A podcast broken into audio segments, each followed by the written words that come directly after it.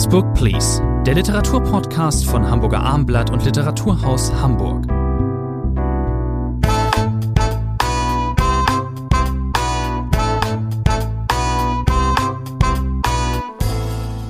Next Book Please, der gemeinsame Literaturpodcast von Hamburger Abendblatt. Mein Name ist Thomas André und vom Hamburger Literaturhaus. Bei mir ist Rainer Moritz. Next Book Please behandelt heute folgende drei Titel. Fatih von Monika Helfer, erschienen im Hansa Verlag. Leila Lalamis Die anderen, erschienen bei Kein und Aber. Und Claude Arnés Ariane, Liebe am Nachmittag, erschienen bei Dörlemann. Fangen wir mal an mit äh, Claude Arnés. Das ist ein Roman, der von Christian Wach Wachinger. Wachinger, ich kann meine eigene Schrift nicht lesen, übersetzt wurde, entschuldigen Sie, von Christian Wachinger übersetzt wurde, ein bei Dörlemann erschien, also ein Dörlemann ist ja spezialisiert ein bisschen auf diese literarischen, historischen Preziosen. Ich kannte den nicht. Der Titel ist schon mal ganz herrlich. Liebe am Nachmittag, der Untertitel. Das ähm, ist, zitiert eben den die Billy Wilder-Verfilmung mit Audrey Hepburn von 1957. War Ihnen der, äh, dieser Roman ein Begriff, Herr Moritz? Ich musste eine Brücke schlagen zum Film. Der Film, Sie dürfen, wenn Sie Audrey Hepburn sagen, natürlich Gary Cooper nicht unterschlagen. Auch das der stimmt. hat damals in dieser Billy Wilder-Verfilmung aus dem Jahr 57 mitgespielt. Aber so wie das ja bei vielen äh, Filmen ist, äh, man vergisst oder hat es auch nie erfahren damals, dass es eben eine Romanvorlage gab. Jeder Claude Anet, 1868 geboren, als Jean Schopfer eigentlich. Das ist 31 in Paris äh, gestorben. Hat eine Eigenschaft, das muss ich vorweg sagen, die ganz wenige Autorinnen und Autoren haben. Er hat große sportliche Erfolge äh, vorzuweisen. Er war 1892 französische, bei den französischen Tennismeisterschaften, also die Vorläufer von Roland Garros, da hat er gewonnen. 1892, 1893 hat er es nochmal bis ins Finale geschafft. Also ein sportiver Mann. Er war Reisejournalist, er war in Russland, er war Augenzeuge der russischen Revolution. Äh, das heißt, äh, er hat darüber viel geschrieben, dieser Tennismeister. Und dann sein bekanntestes Buch, das war es schon zu Lebzeiten, ist dieses Buch, was jetzt im Dörlemann Verlag neu erschienen ist. 1920 erschienen mit einem anderen Untertitel, also nicht Die Liebe am Nachmittag, das war sozusagen der filmtaugliche äh, Untertitel, den hat man jetzt für diese Ausgabe zurecht beibehalten. Ariane Jeune Fille Russe, junges russisches Mädchen, russisches Mädchen, äh, 1920 die Originalausgabe, sehr früh, äh, wenige Jahre später auf Deutsch erschienen, das gab es als Rowold-Taschenbuch in der alten Übersetzung, auch lange Zeit. Und jetzt sozusagen eine neue Ausgrabung.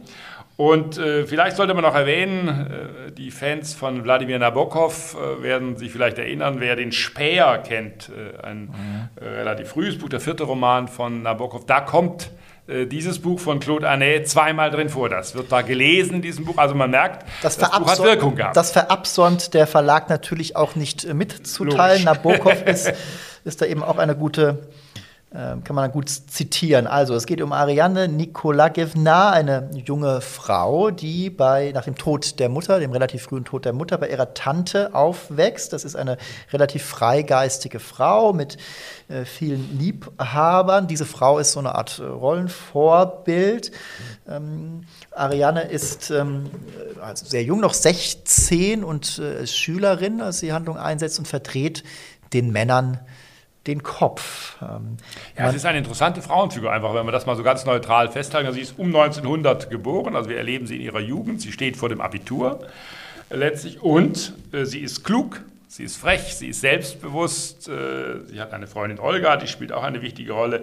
Sie haben es gesagt, die Männer liegen ihr zu Füßen und äh, sie kommt dann zu dieser Tante, auch die eine ungewöhnliche Frauenfigur. Auch da geht es laxer zu, äh, als man sich das in Haushalten um, dieser, um diese Zeit vorstellt. Und, und das ist sozusagen, wenn Sie so wollen, das Kernthema des Buches. Wie kommt man an seine Ziele? Wie setzt man seine Ziele um? Sie will studieren, sie will an die Universität aber woher das Geld nehmen, äh, wie rankommen und nun, und das ist ein Leitthema, ich habe es gesagt, dieses Buches, äh, welche, welcher Zweck heiligt welche Mittel. Äh, sie versteht ihre oder die Neigung von Männern zu ihr auszunutzen, umzusetzen. Das heißt, da gibt es einen, der sagt, ich will dich bloß einmal im Jahr sehen oder zweimal im Jahr sehen, aber ich sorge für dein finanzielles Wohlergehen. Du musst mir versprechen, dann immer zu kommen zu dem Zeitpunkt, den wir ausmachen. Also ganz merkwürdige, auch moralisch zweifelhafte Machenschaften. Aber das Faszinosum dieses Buches ist, dass diese Ariane eben eine Figur ist, der man trotzdem gerne folgt äh, als Leser, der man sozusagen gerne zuhört, weil sie eben auch diese Klugheit hat und weiß, wie sie die tumpen Männer ausnutzt.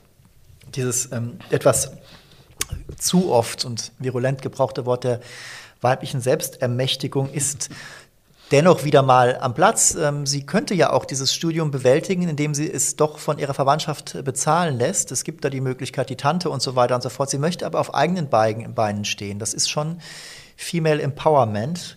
Und ähm, das nimmt uns für diese Figur ein. Man weiß allerdings nicht, also dieser Roman, der spart nicht alles aus. Man war auch relativ deutlich. Wir müssen ja sowieso, sowieso lesen äh, in Bezug auf sein, im Hinblick auf sein Erscheinungsjahr. Ganz wichtig, kommen wir später nochmal zu.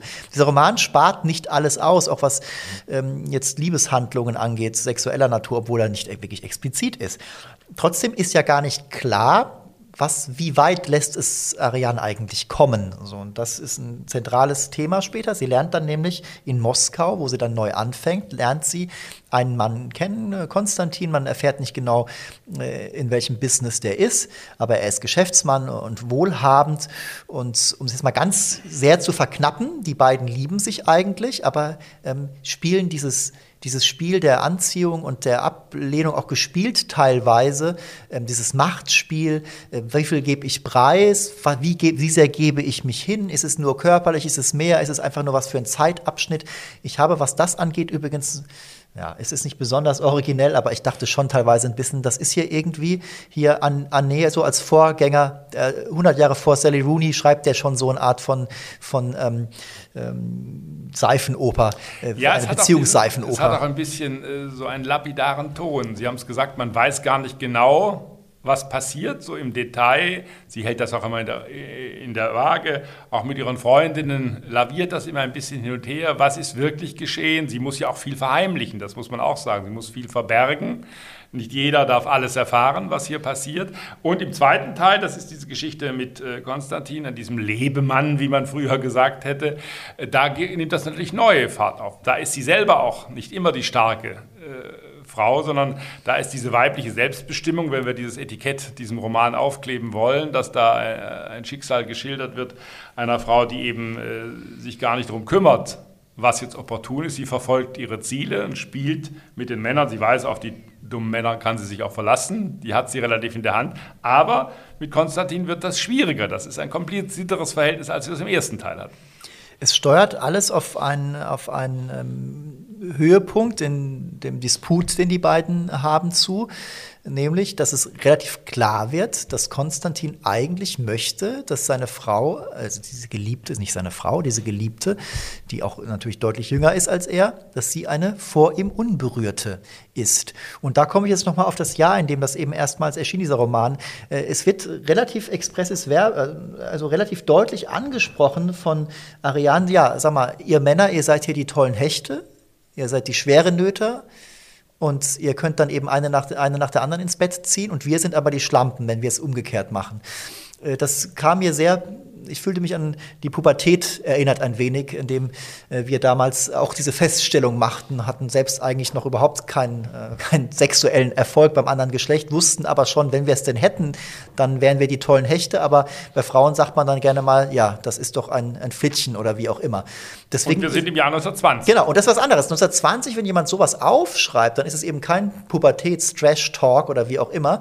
Da hat es eine andere Bedeutung. Das dürfte damals schon äh, bei manchen äh, Leserinnen und Lesern für ein gewisses Aufstöhnen oder auch für eine ähm, ähm, sozusagen Erleuchtung gesorgt haben. Oder da spricht jemand, da spricht eine Romanfigur das aus, was wir niemals sagen dürfen bei weiblichen, in Bezug auf weibliche Leser jetzt. Und es war ungewöhnlich natürlich, wenn wir uns sonst anschauen, was ist denn in den frühen 20er Jahren erschienen, auch in der deutschen Literatur.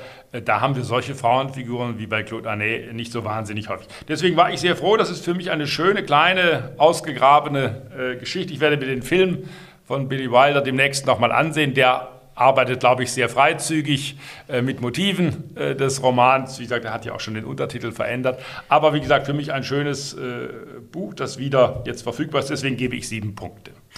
Da kann ich nur nachziehen. Ich bin auch bei sieben Punkten. Der zweite, was machen wir jetzt? Machen wir jetzt äh, Laila Lalami oder Herr Frau ja, Helfer? Lalami. Fangen wir mit Lalami an oder machen wir es mit Lalami weiter. Das ist eine amerikanische Autorin. Äh, die stammt äh, ursprünglich, ihr Eltern aus äh, Marokko. Sie ist, äh, hat auch in England gelebt, ist eine anerkannte Autorin, jetzt in Amerika, wo sie seit längerem zu Hause ist. Der Roman heißt übrigens im Original, heißt er The Other Americans. Ist das vielleicht er erscheint bei Kein und Aber, ein Verlag, der sich für mich darauf spezialisiert hat, merkwürdige Titel zu machen. Ich erinnere mich an die Bücher von Ann Tyler, die auch bei Kein und Aber erscheinen. Da sind die deutschen Titel nun ganz anders als die amerikanischen. Auch hier finde ich es einen wichtigen Unterschied, ob das Buch The Other Americans heißt oder nur die anderen. Das ist nun doch äh, ein Sprung. Ich, ich denke, man hätte auch gut die anderen Amerikaner über diesen Roman schreiben können. Würde ich auch sagen. Das hat mich auch ein bisschen ähm, irritiert. Um was geht's? Es geht also eine Hauptfigur, natürlich, eine weibliche Hauptfigur. Ähm, das ist äh, Nora, also die ist ähm, die Tochter von ähm, eingewanderten Nordafrikanern. Der Vater betrieb einen Imbiss oder wie man in Amerika sagt, einen Diner. Äh, wir befinden uns äh, in Kalifornien in der Mojave-Wüste oder wie spricht man das aus? Mo Mojave. Sagen Sie einfach Wüste, Herr André. ähm, genau, in der Wüste, also es ist ein eher menschenentleertes Land, aber es gibt äh, verglichen mit anderen äh, Hotspots äh, Regionen, gerade da in Kalifornien. Ähm, und ähm, Nora wird äh, wie ihre übrige Familie auch, hat auch eine Schwester, dann plötzlich mit einem Schicksalsschlag konfrontiert. Der Vater wird nämlich des Nachts, er hat seinen Diner gerade verlassen, zugemacht, wird er von einem Fahrzeug totgefahren. Und die Frage stellt sich dann, ist das jetzt ähm, ein Unfall oder ist das Mord? Es gibt Ermittlungen und äh, diese Geschichte, es hilft ihr bei diesen Ermittlungen ein alter Freund, ähm, mit dem hat sie zusammen Jeremy, mit dem hat sie, ging sie zur Highschool und mit dem hat sie auch gemeinsam Musik gemacht. Sie selbst, ähm, Nora, ist Komponistin, äh, lebt in einer äh, Metropole in Kalifornien und ist schon lange von zu Hause weg. Geht da auch nicht freiwillig jetzt hin, aber der Trauerfall ruft sie eben zurück und sie glaubt nicht so recht daran, dass das ein Unfall war. Jeremy ist Polizist, äh, ist aber nicht wirklich der Ermittler. Es gibt noch eine Ermittlerin. Ähm, und dieser Roman ist, um jetzt auf die, Mach, auf die Machart des Erzählens äh, zurückzukommen, ist eben aus verschiedenen Perspektiven erzählt. Im Zentrum stehen Nora und Jeremy, denen auch eine Liebesgeschichte entspinnt sich dort. Ähm, es wird aber auch aus der Sicht der Mutter erzählt aus der Sicht ähm, der Ermittlerin und äh, des benachbarten Bowling-Unternehmers. Selbst der Tote darf noch das, sprechen. Das ist ganz wichtig, da kommen wir zum Schluss zu. Das ähm, ist äh, sehr. Nein, es ist, weil Sie die Erzählweise ansprechen, natürlich, das ist ja eines meiner Leib- und Magenthemen, ein sehr, sehr amerikanischer äh, Roman. Die Autorin lehrt nicht umsonst kreatives Schreiben. Äh, äh, in Kalifornien. Das heißt, sie weiß, was sie tut. Das heißt, das ist ein äh, Roman, wie man ihn von der Machart immer wieder findet. Sie haben das äh, Phänomen der mehreren Perspektiven genannt, dieses sehr kunstvolle Miteinander verlinken auch dieser Perspektiven. Das können amerikanische Autorinnen und Autoren ganz trefflich, sozusagen uns Geschichten vorzusetzen, die auch wieder zurückblicken. Wir erzählen ja äh, eine Geschichte, auch wie die Familie in den USA kam, also das liegt lange, lange zurück, ich glaube 1981 äh, ist diese Familie aus Marokko äh, in die USA gekommen. Und wir sind eben, das ist äh, in dieser so perfekt erzählten Geschichte, verschiedene Sichtweisen, die sich dann zusammenfügen. Wir sind, das ist einfach nochmal ganz wichtig für den Roman, eben nicht in Los Angeles, wir sind nicht in einer Metropole, wir sind in dieser Wüstenei, äh, wenn Sie so wollen. Und äh, plötzlich haben wir eben auch eine sehr spannende Geschichte. Ich glaube, das ist für den Roman aber zur Struktur einfach ganz wichtig.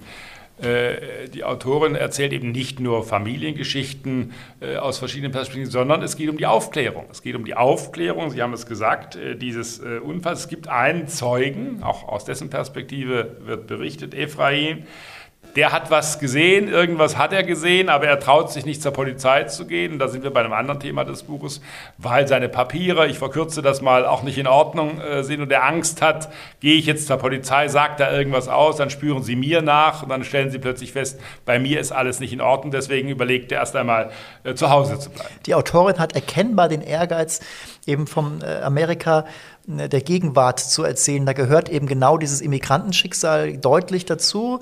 Es gehört auch dazu, dass Jeremy ein Ex-Irak-Soldat ist, er selbst ein Freund, der noch schwerer traumatisiert ist als er selbst. Diese Geschichte wird auch erzählt, dass er dann mit diesem Freund zu äh, Treffen geht. Äh, es ist ja in der amerikanischen ähm, sozusagen ähm, Selbsttherapie-Kultur ist das ja so, man redet öffentlich oder in einer Halböffentlichkeit redet man dann eben mit anderen über seine Erfahrungen. Dann wird eben, kommt diese Geschichte auch noch mit den Kriegen Amerikas, aber eben auch ganz entscheidend, the other Americans, das sind in dem Fall eben auch oft die muslimischen Amerikaner. Es geht auch darum, wie der Familie Noras immer schon Ausgrenzung und ähm, Fremdenfeindlichkeit entgegenschlug. Ich möchte an dieser Stelle aber klar sagen, ich fühlte mich erinnert ein bisschen an eine Lektüre, die ich letztes Jahr der ich mich letztes Jahr hingab, Ayat Akhtas Homeland-Elegien. Ein ganz und gar wunderbarer Roman, der noch mit Sicherheit noch viel, viel tiefgehender und bohrender von den Schicksalen muslimischer Amerikaner ähm, erzählte. Ein wunderbares Buch haben wir hier an dieser Stelle nicht besprochen. Ich hätte mal lieber machen sollen, ein bisschen mein, äh, äh mein Fehler. Homeland Elegion äh, äh, äh, ähm, ähm, empfehle ich, Entschuldigung, empfehle ich wirklich nachdrücklich.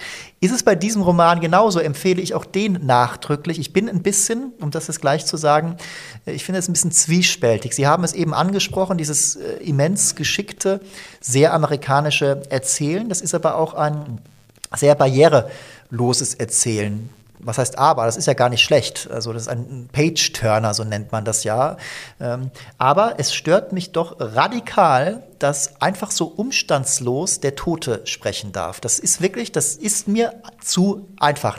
Das ist wie Deus Ex Machina oder wie auch immer. Der erzählt, als wäre er noch am Leben. Er erzählt seine, also es geht hier um den toten Vater, um Triss. Der erzählt, natürlich ist seine Geschichte interessant. Er erzählt nochmal, wie war das damals in Marokko? Ich war sozusagen für, auf Demokratie auf, hab, ging auf die Straße und bin dann, war dann in Lebensgefahr. Die haben uns alle reihenweise weggeschlossen und wie auch immer. Dann sagt meine Frau zu mir, wir fliehen nach Amerika. Ich wollte gar nicht, aber dann bin ich der bessere Amerikaner geworden. Ich habe mich hier assimiliert, ich habe hier mein Unternehmen aufgebaut, also mein Diner und äh, seine Ehefrau, die Mutter Noras, die hat eher noch an, die hing noch eher an der Heim, die wollte eigentlich eher weg. Das ist alles schon sehr, wie man so schön sagt, authentisch oder wie auch immer. Man bekommt Einblicke in das äh, Leben und in die Identitätsnöte von Immigranten.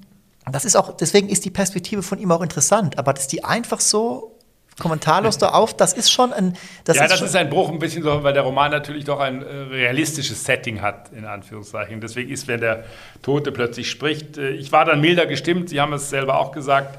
Natürlich ist diese Geschichte, auch dieser Stolz des Mannes, ein Diner dann zu haben, als er in Amerika ankommt, sich das mühsam erarbeitet, bis es dann endlich soweit ist. Und dann stirbt er ja auch noch, ich glaube, wir haben das nur angedeutet, äh, unmittelbar in der Nähe ja. seines Diners. Ja. Er hat noch was zu erledigen und dann ein ganz, wie immer bei Unfällen, ein ganz unsinniger Unfall. Natürlich, man denkt, das hätte doch gar nicht passieren müssen. Also insofern war ich dann dieser Passage gegenüber etwas gnädiger, aber Sie haben recht, es ist natürlich ein Bruch äh, des Erzähls. Nein, die Einschränkung, ich habe diesen Roman gerne gelesen. Michaela Grabinger hat ihn übersetzt. Gut, dass Sie den Namen noch nennen. Er ist ja. Äh, mir zu perfekt.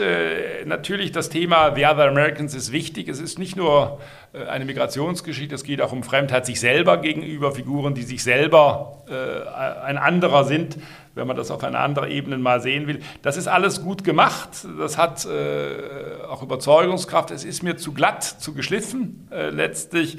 Äh, deswegen bleibe ich letztlich dann doch bei sieben Punkten. Mir hat die Psychologie gefallen. Ich muss auch noch mal erwähnen, dass dieser Roman immerhin im Finale des National Book Awards ähm, stand. Ähm, trotzdem, es gibt äh, bei diesem sehr gefälligen und immer so verführerischen äh, amerikanischen Erzählen, da gibt es und wird es auch in diesem Jahr noch wesentlich bessere Titel geben. Ich bin sogar, ich falle sogar auf fünf Punkte zurück. Am Ende, ich gehe diesen Weg mit diesem Der Tote spricht, das mache ich nicht so mit. Also nur fünf Punkte für die anderen. Kommen wir zum letzten Titel für heute, Monika Helfers Roman Fati. Ähm, die Autorin ist 1947 äh, geboren. Den Vorgängerroman Die Bagage hatten wir an dieser Stelle auch besprochen. Entschuldigung, besprochen. Monika Helfer hat jetzt im Herbst ihrer Karriere ich glaube, kann man so sagen, den größten Erfolg. Ist äh, wieder auf der Bestsellerliste völlig verdient. Sie schreibt äh, mit Fatih sozusagen die Familiengeschichte fort, oder man kann anderer, äh, in anderer Formulierung einfach sagen, es ist eigentlich noch mal auf gewisse Art und Weise dasselbe Buch wie die Bagage, Indem ja, es, nein. Indem ja. es, es, es, setzt später ein, es wird, es wird ähm, in der eigenen Familiengeschichte, derer sich Monika Helfer annimmt, gehen wir auf der Zeitleiste nach vorne und es wird, wie der Titel schon sagt, im ersten Buch, die Bagage, ging es um die Familie und besonders um die Großmutter. Jetzt geht es um die Familie und besonders um den Vater. Sie sagten eben Ja und Nein, Herr Ich glaube, Monika Helfer hat selber in einem Interview gesagt, ja, sie habe das Gefühl gehabt, die Bücher sind ja jetzt in sehr schneller Folge erschienen, äh, dass sie das Gefühl habe, sie muss sozusagen den Vater nachholen, in Anführungszeichen. Das heißt, der Vater kam im letzten Buch in der Bagage ihr zu kurz. Mhm. Dabei habe er doch eine wichtige Rolle gespielt im Leben dieser Familie.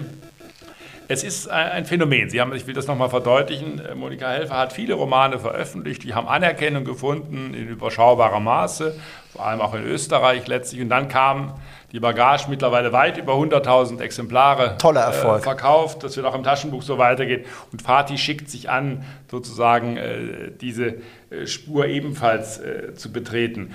Äh, warum war die Bagage so erfolgreich? Es ist die Geschichte, Sie haben es gesagt, der Großeltern, es war eine Geschichte aus dem Ersten Weltkrieg, da war das angesiedelt. Äh, Josef und Maria Moosbrugger hießen die Protagonisten und dann mit dieser merkwürdigen Geschichte, äh, die schöne Maria, man ist auf einem Aus, Art Aussiedlerhof, das ist die Bagage, die gehören nicht dazu. Also die Sippe und die Clique spielt auch in allen Büchern von Monika Helfer eine ganz, ganz wichtige äh, Rolle. Äh, man gehört zusammen, äh, die Familie gehört zusammen, es treten immer wieder Onkel und Tanten äh, auf, äh, teilweise sehr skurrile Gestalten. Bei den Moosburgers im Ersten Weltkrieg war es so, er wird eingezogen und äh, dann kommt ein Norddeutscher auch noch mhm. dort in dieses Dorf.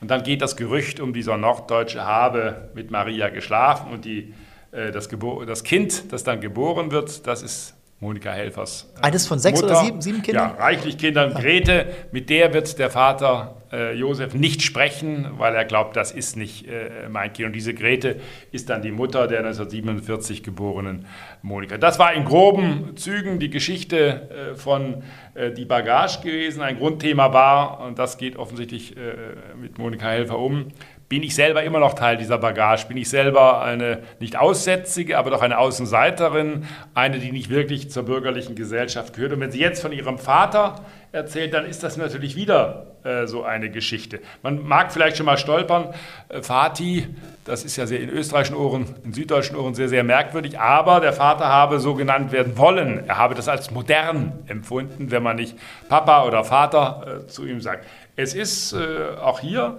eine Schicksalsgeschichte. Es passiert viel Unglück, auch in diesem schmalen Buch Fatih. Der Vater verliert im Zweiten Weltkrieg äh, ein Bein. Seine Frau Grete erkrankt an Krebs, wird früh sterben. Er wird kaum darüber hinwegkommen. Er wird ins Kloster gehen, ehe er dann doch mit tatkräftiger Unterstützung der Angehörigen eine zweite Frau, die Stiefmutter von Monika Helfer äh, findet. Das ist, wenn man so will, der große Rahmen des Buches. Und Monika Helfer erinnert sich nun, es ist ein Roman, das steht drunter, aber es ist natürlich ein autobiografischer äh, Bericht, der auch mit Nicht-Romanmitteln arbeitet. Sie erzählt nun Erinnerungsbausteine, reiht sie aneinander aus dieser Welt des Vaters. Sie sind mal idyllisch, mal wunderbar, mal ganz traurig äh, und äh, verzweifelt. Frühe Todesfälle gibt es in dieser Familie eben zuhauf. Die, die, die Hauptfiguren im ersten Teil sozusagen in der Bagage, also der Vater, der im Krieg war, kommt zurück, stirbt früh, die Mutter stirbt eben auch früh, die Kinder kommen dann zu einer Tante.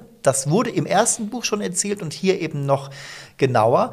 Die Mutter Krete also die Mutter der Erzählerin, stirbt dann eben auch früh. Der Vater, Sie haben es gesagt, geht kurzzeitig ins Kloster, hat aber vorher auch schon einen Selbstmordversuch unternommen. Er ist ja in einem von Schwaben betriebenen Versehrtenheim für äh, Weltkriegssoldaten. Dieses Versehrtenheim ist natürlich in den österreichischen Bergen. Dort ist er Verwalter sozusagen, richtet dort eine Bibliothek ein. Das kommt war aus, seine beste Zeit. Kommt aus den kleinen, ganz kleinen Verhältnissen wie immer schon bibliophilen Buch begeistert, richtet eine Bibliothek ein und dann äh, sind die Schwaben dann aber halt so drauf, wie Schwaben eben drauf sind. Sie wollen dann doch dann so eine Art eher so Hotel daraus machen und im Ganzen. Ich bitte Sie, lieber Herr André, diese Kriegsopfer waren nur im Sommer da. Ja, kann man da auch, das Hotel kann man auch, ausgelassen. Kann man auch größer Jahr, denken. Okay. Kann man auch größer denken. Machen, machen die dann, also kommen die hin, kommen die dann, die Deutschen reisen an, evaluieren das und dann der Vater sieht dann plötzlich, die machen eine genaue Aufstellung von den Büchern. Er hat die Bücher, weil er dachte, die sollen dann einfach dann wegrationalisiert werden. Die brauchen ja den, den Raum von der Bibliothek für andere Räume, für Räumlichkeiten, für äh, Zimmer halt. Und ähm, dann hat er die Bücher schon mal zur Seite geschafft, um sie zu retten.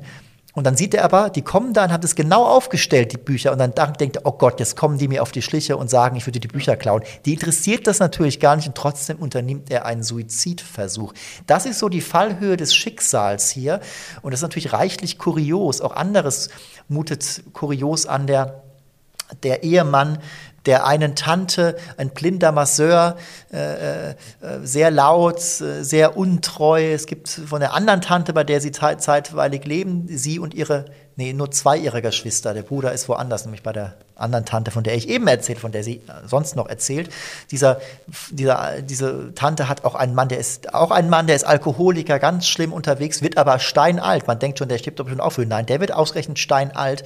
Ähm, sie erzählt diese ganzen Schicksale mal ähm, ausgebreiteter, mal auch eher mit ein paar Skizzen nur. Und sie macht das mit viel Herz, aber ohne dass man es so plump merkt. Hier ist überhaupt nicht kitschig. Es ist warmherzig, aber überhaupt nicht kitschig. Ja, und es ist merkwürdig erzählt. Das muss man schon mal deutlich so sagen. Ich glaube, man würde wenigen anderen Autorinnen und Autoren eine solche Erzählweise durchgehen lassen. Das ist nämlich nicht romanhaft durchstrukturiert. Äh, da sind die Kapitel nicht aufeinander abgestimmt. Das ist, da herrscht keine Symmetrie, keine äh, große Erzählökonomie. Es gibt einen Schlüsselsatz für mich was die Erzählweise angeht, da ruft die Erzählerin, die wir jetzt so gemeinhin mit Monika Helfer gleichsetzen, ganz spontan aus, ich habe ja noch gar nichts von der Schule erzählt, Ausrufezeichen. Das, ja. das, ist natürlich in einem Roman eigentlich eine Katastrophe. Das klingt so, als wolle die Autorin einen Deutschaufsatz jetzt schreiben. Mein schönstes Schulerlebnis. Nein, sie hat von der Schule noch nichts erzählt und dann erzählt, dann tut sie etwas ganz Logisches.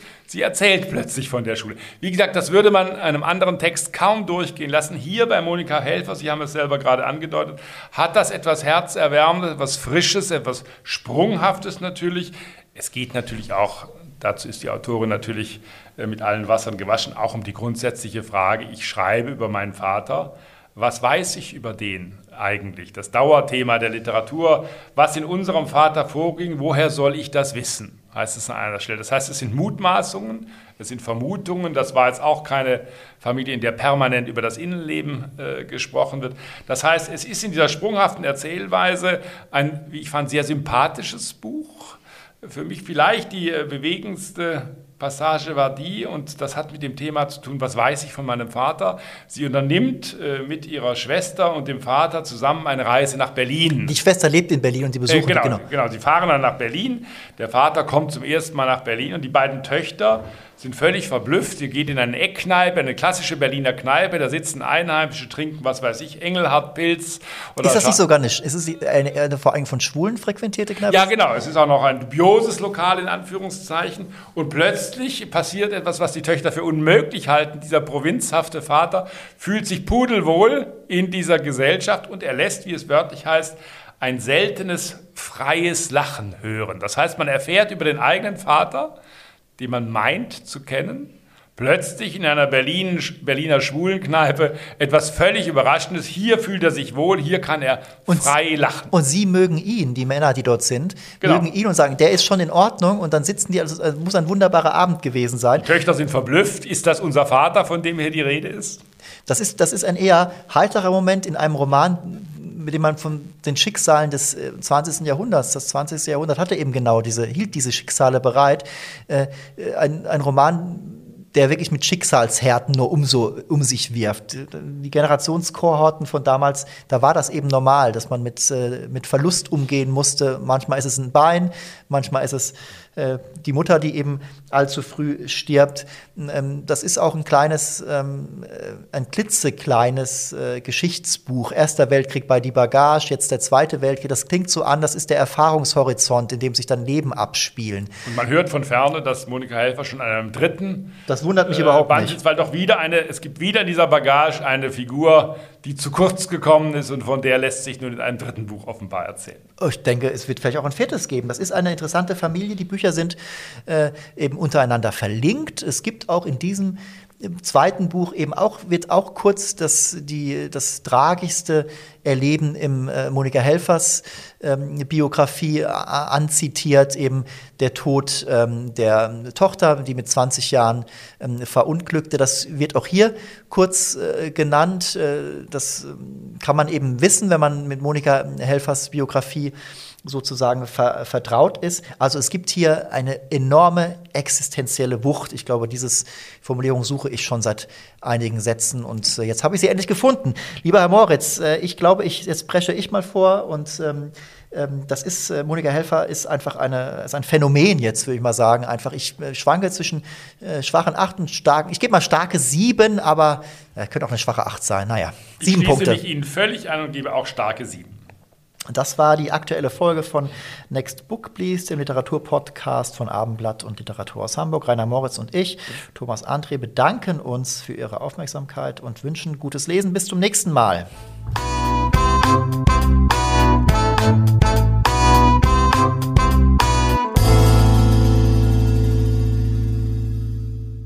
Weitere Podcasts vom Hamburger Abendblatt finden Sie auf abendblatt.de slash podcast.